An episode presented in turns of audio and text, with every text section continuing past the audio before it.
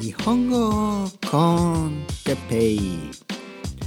日本語学習者の皆さんをいつもいつもいつも応援するポッドキャスト今日は万博について。はいおはようございます。元気ですか？皆さん今日は何をしながら日本語コンテッペイを聞いてくれていますか？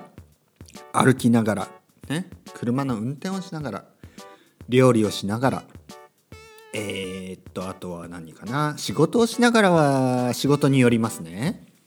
頭を使う仕事ねクリエイティブな仕事とかはちょっと難しいかもしれないですね。日本語コンテッペを聞きながらだとちょっと難しいかもしれない。でも例えばね掃除とか、ね、単純労働、ね、単純な仕事の場合は、えー、それもできるかかもしれない。まあそれを言う僕もですねまあ仕事といってもいろいろありますよね。仕事といっても。で僕もですね日本にいた時に、えー、日本で、えー、英会話学校、ね、英語だけじゃなくていろいろな言葉を教える語学学校、ね、いろいろな国の先生といろいろな言葉をね教えていました。生徒は全員日本人ですね日本ですから、えー、日本にはね日本人以外の人はいるんですがやっぱり少ない。ね。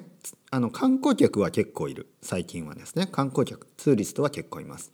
でも住んでる人は結構少ない。ね。ほとんどはやっぱり日本人。でまあ東京だと外国人は増えるんですが日本にいてね例えばアメリカ人が、ね、日本にいて日本でフランス語フランス語を勉強しようとは多分思わないですね。多分日本語を勉強しようと思いますよね。例えばフランス人が日本で、えー、スペイン語を勉強しようとは思わないんですよね。なので僕の教室ではあのフランス語やスペイン語も教えていましたが生徒はみんな日本人です。ね、アメリカ人の生徒がスペイン語を学びたいと来たこともないし、ね、そもそもやっぱり少ないですから。そもそもアメリカ人の数が少ない、ね、結構いるんですけどでもそうですね。例えば僕の今住んでいるバルセロナで言えば外国人が多いです、ね、たくさんの外国人がいます。僕の子供の通っている学校にもですねいろいろなバックグラウンドを持った子供たちがいます、ね、両親が、えー、違う国の人、ね、もしくは片方の親が違う国の人、ね、僕みたいにですね。本当に、えー、インターナショナルになってきてますね。ただですね、えー、一見わからないこともあります。というのも例えばアルゼンチンねアルゼンチンの出身の人とかブラジル出身の人とか、ね、結構見た目だとねスペイン人と変わらないことも多いのでちょっとわからないですね。見た見た感じではわからないけど後で聞けばねあアルゼンチン人だねあブラジル人だねあそしてフランス人だね。見た目だとそんなにわからないけどやっぱ外国人はたくさんいます。日本にはですねもちろんあのこれも同じですね。見た目では分からない。分かりにくい、ね、例えば中国、ね、中国からの人たち、えー、韓国。韓国からの人たち。ね、えー、まあそういうそうですね。見た目は日本人と、えー、見分けがつかないと言いますね。見分けがつかない、ね、見て分けられない、ね、見て違いが分からない、ね、見分けがつかない人が、えー、たくさんいます、ね、たくさんいます。でもやっぱり日本に例えば中国から来て日本で、えー、フランス語を勉強しようとは思わないですよね。まあ英語はあるかな？英語はあるかもしれないですね。日本に来て。でも英語を勉強するかな？もうもう英語話せるんじゃないですかね？ほとんどの人は。英語勉強するんですかね？うん日本で。ね、日本ででも日本人の先生に習おうとは思わないんじゃないですかね。うん、まあ外国人の先生の場合はネイティブの先生ねアメリカ人の先生とかには勉強し英語を勉強、うん、するのかなちょっとわからない。はい話がまた前置きが長くなりました。ね前置きが長くなりました。今日のトピックはですね万博について万博ね、万博これさっき僕ね調べたんですけど知らなかったですね僕も万博のことをねあまり、えー、大阪ね大阪に決まりました万博が。はい。えっ、ー、とですねえー、オリンピックが東京で開催されることはもう決定してしかももうすぐですね2020年。2020年に東京でオリンピックが開かれます、ね、2020年に東京でオリンピックが開かれます。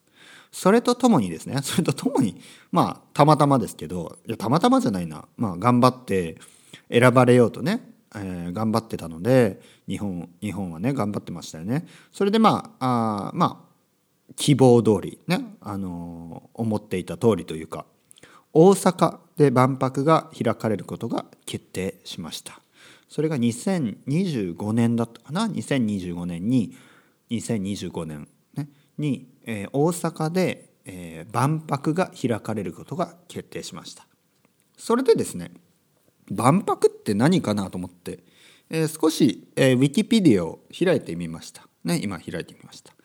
それで、えー、ウィキペディアにはですね国際博覧会って書いてますね。国際博覧会、ね、インターナショナルとか、まあ、ユニバーサルエクスポジションって書いてますね。英語だと universal あとはまあフランス語だと exposition univers universale みたいな読めないですけど、まあ、とにかく、えー、 universal なね exposition ということですね。なんで国際博覧会。これがまあえー、まあ、正式な名前ですね。ただあバンコク博覧会。バンコクっていうのはいろいろな国って意味です。いろいろな国の博覧会、ね、バンコク博覧会博覧会、ね、日本だとそういうふうにも、まあ、今はね国際博覧会って言ってるらしいですけどバンコク博覧会とも呼ばれそれの、まあ、略、ね、略としてバンコク博覧会のバンとバンコクとねバンコクのバンと博覧会の博を取って万博だけどまあ万博ね。日本語は博がねパになったりとか。こういうのっていうのはあの、知ってますね。川が川になったりとかね。これはもうケースバイケースです。本当に。本当にね井の頭公園なのか井の頭公園なのかね。正式にはどっちなのか。でもみんなが言うのはどっちなのか。もうね日本人でもどっちでもよくなってきます。ね。えー、本当本当。ね。あの本当に川か川かとかあのパクかバクかとかね。でもここではね万博はね万博っていうとちょっと間違いでしょうね。っていうのが誰も言わないからね。誰も言わないから。なので万博はこ、えー、バンコク博覧会のこの略でね。なのでパックラン会じゃないですかね。バックラン会。えー、博覧会。博覧会ですね。歴史を見るとまあ結構長くやっていますね。初めてはあフランス革命の時ねフレンチレボリューションの時のパリって書いてますけどあのもうすごい昔からやってますねこの時はまあそんなにね多分あの規模は大きくない、ね、小さい規模ですね。まあそれからいろいろ続きましてねロンドンとかねパリとかそういうとこでずっとやって、えー、僕の今住んでるねバルセロナでも1888年とそして1929年の2回開催されていると書いてますね。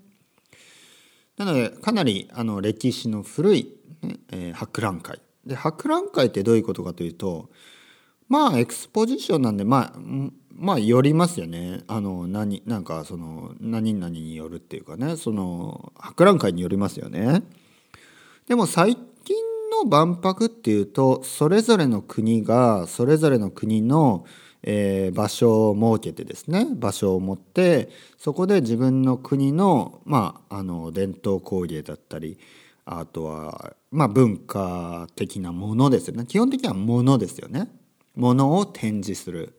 そして、えー、いろいろな国の人がそこを訪れてあのいろいろな国を見る。まあ言ってみればですね言ってみれば例えば例えばスペインに興味がある日本人だったらスペインに行ってね、スペインであいろいろなものを見て、ね、でスペインを感じるわけですねあスペインってこういうとこかとね見るわけです。それをまああの万博、ね、博覧会、ね、万博という場所にもう全ての国を集めてその場所にいながらですねその場所に一つの場所にいながらいろいろな国の、え、文化そして、えー、物、ね、芸術品伝統敬語伝統工芸。伝統工芸で言いますね。伝統的なこうまあクラフトワークみたいなものを見て歩くことができる、ね、これはもう本当に素晴らしいことですよね。本当に素晴らしいこと。僕はすごいいいと思います、えー、正直言いまして僕はねオリンピックはねちょっとハテナなとこもあるんですね。というのがあのまあそもそもですね僕があまりスポーツがスポーツに興味がない。そもそも僕はスポーツにあまり興味がないということとあとやっぱこのナショナリズムというかまあナショナリティですよね。ナショナリズム以前にナショナリティ、えー、に応じて、え、人を応援する。例えば日本人だから日本人を応援するとかね。なんかあまりまあその悪いとは言わないけど共感はできないですね。僕は別にあの特にね日本があの優勝したから嬉しいとか正直言ってねまあまあどこかでは嬉しいですよ。ある意味ね例えば何て言うかな、えー、知り合いの知り合いの知り合いの人がねあの 知り合いの知り合いの知り合いの人がえっ、ー、と何かを何かをね成し遂げたとかねそああそれはすごいですね。ねそれは思うけどその家族とは違いますよね。例えば僕の甥っ子がね僕の甥っ子が 100m 走って1位になった。それは嬉しいですよ。だって僕の甥っ子だから。ね甥っ子は僕のことを知ってるし甥っ子はねねいつもねおじさんおじさんね哲平おじさんとね来るわけですよ。もうおじさんですよ本当に。でで僕もね甥っ子にプレゼントをあげたりして甥っ子もありがとうと言ってね、まあ、個人的に付き合いがあるわけですね。個人的な付き合いが、ね、家族ですから。なんでその甥っ子がその一個が 100m 走って優勝したりね。オリンピックに出たりしたらそれはね僕は応援しますよ。頑張れよ。ね。電話して頑張ってね。でもまあオリンピックで普通走る人は僕が会ったこともないし僕のことを知ってる人でもないし僕も知らないしはっきり言って他人です。ね。それがあのスウェーデン人のオリンピックね隣で走ってる人とかね、ケニア人の隣で走ってる人同じぐらい他人ですね同じぐらい。だからはっきり言ってどっちが勝ってもっていう状態 という考えになりますよね。そのケニアの人が1位になってもあおめでとうってなるし日本人が1位になってもあおめでとう。それだけです。えっ、ー、とケニアの人が走ってね日本人が走ってねねケニアの人はこけてねこけてねやったーとは思わないですよ。僕は僕は思わない。でもほとんどの日本人は多分やったーと思うだろうし、逆に日本人がこけてね、ケニアの人が1位になったら、ほとんどのケニアの人はやったーってなりますよね。それが少し僕には、え共感できない部分ですね。まあはっきり言って個人的なものだと思うので、あまりその国を代表しているというね、えー、まあ実際はそうなん実際は国を代表してるんですね。現実的に国を代表してる。とはいえ、とはいえですね、僕はその人を全身全霊を込めてね隣の隣を走ってるケニアの人よりもあの絶対的にその日本人のランナーにランナーですねランナーに勝ってほしいかそれはちょっとハテナです。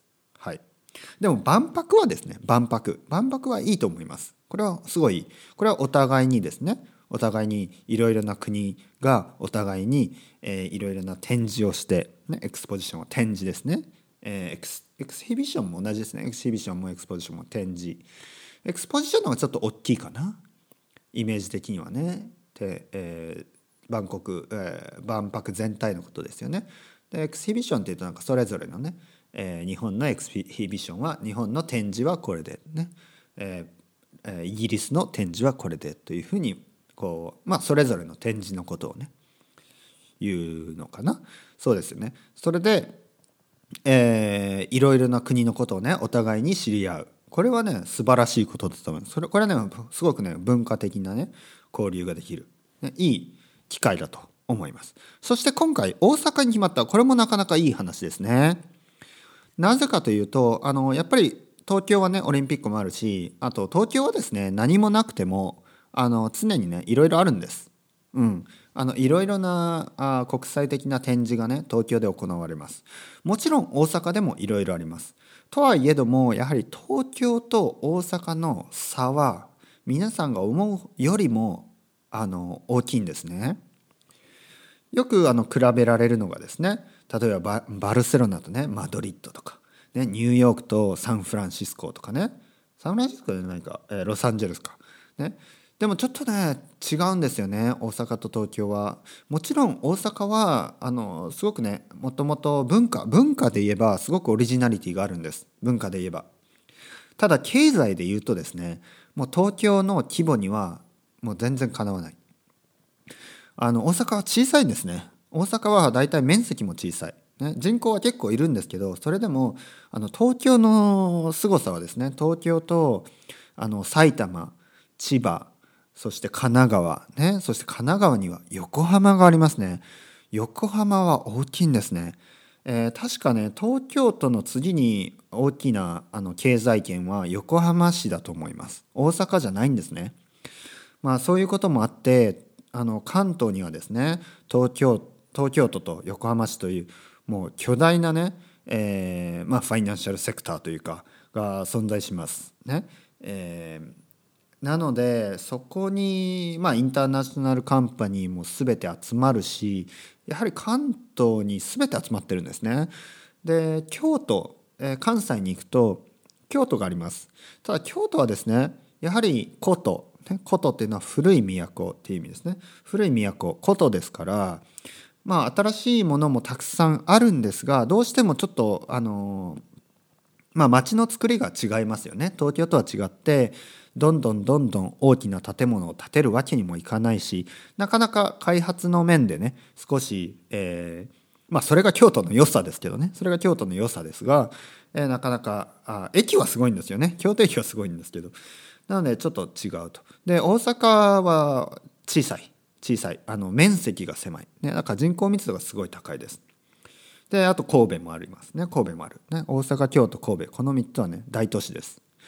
えー、とはいえここ最近ですねやっぱり関東東京を中心とした関東にはねなかなかまあその競う必要もないんですけど日本国内でね。でもなんか全てやっぱりオリンピックもね東京であるしちょっとこういろいろな、まあ、築地ね築地の移転とかもあっていろいろねあの日本でも東京東京東京っていうふうにねここ最近になってで東京は再開発とかね、えー、今は今は渋谷を再開再開発、ね、 re redevelopment ですね再開発しています、えー、東京駅もねあの辺もどんどんどんどん変わっていくしあとは豊洲とかね品川とか今度なあの羽田空港のね辺りもどんどんどんどん変わっています。なのでこの大阪にね万博が決まった。これはね関西にとってすごいいいことだと思います。そして同時にですね日本にとっていいことだと思います。やはり全てがですね東京を中心とした関東、ね、関東に集まるよりは、えー、西側ですね関西に、えー、あ関西もですね東京のようにいろいろなものが集まった方がいい。もう少しね割合がね関西の割合が増えるといいなと僕は正直思います。やっぱ全てね東京に集まりすぎなんですね。例えばメディアとかね、えー、にあの新聞社新聞の会社とかね。えー、あとはまあテレビ局ですね。テレビ局、ね、大きなテレビ局。そして銀行とかね、まあ、あとは政治もそうですよね。政治も全てまず東京に集まっている。ね、なので大阪はあの日本人の感覚で言えば地方なんですねどうしても。やっぱり東京以外は地方っていうような感覚になってしまうね。まあでもそもそもね 世界の規模で言えば大阪京都神戸、ね、あの関西圏関西経済圏はものすごいですよものすごい大きさ、ね、経済規模で言うと大きな場所です、ね、奈良とかねあの辺も含めてなので、えー、今回万博が決まったことにより、えー、関西がねもう一度元気になってくれるといいんじゃないのかなと思いますね。九州もね最近元気ですから。ね関西だけちょっといろいろまあいろいろなこともあって、えー、なかなかものがねあのうまく動いてなかった印象がありますね。なので関西がどんどんどんどんこれから良くなるといいなと思います。皆さん行ったことありますか？京都行ったことある人は多いですよね。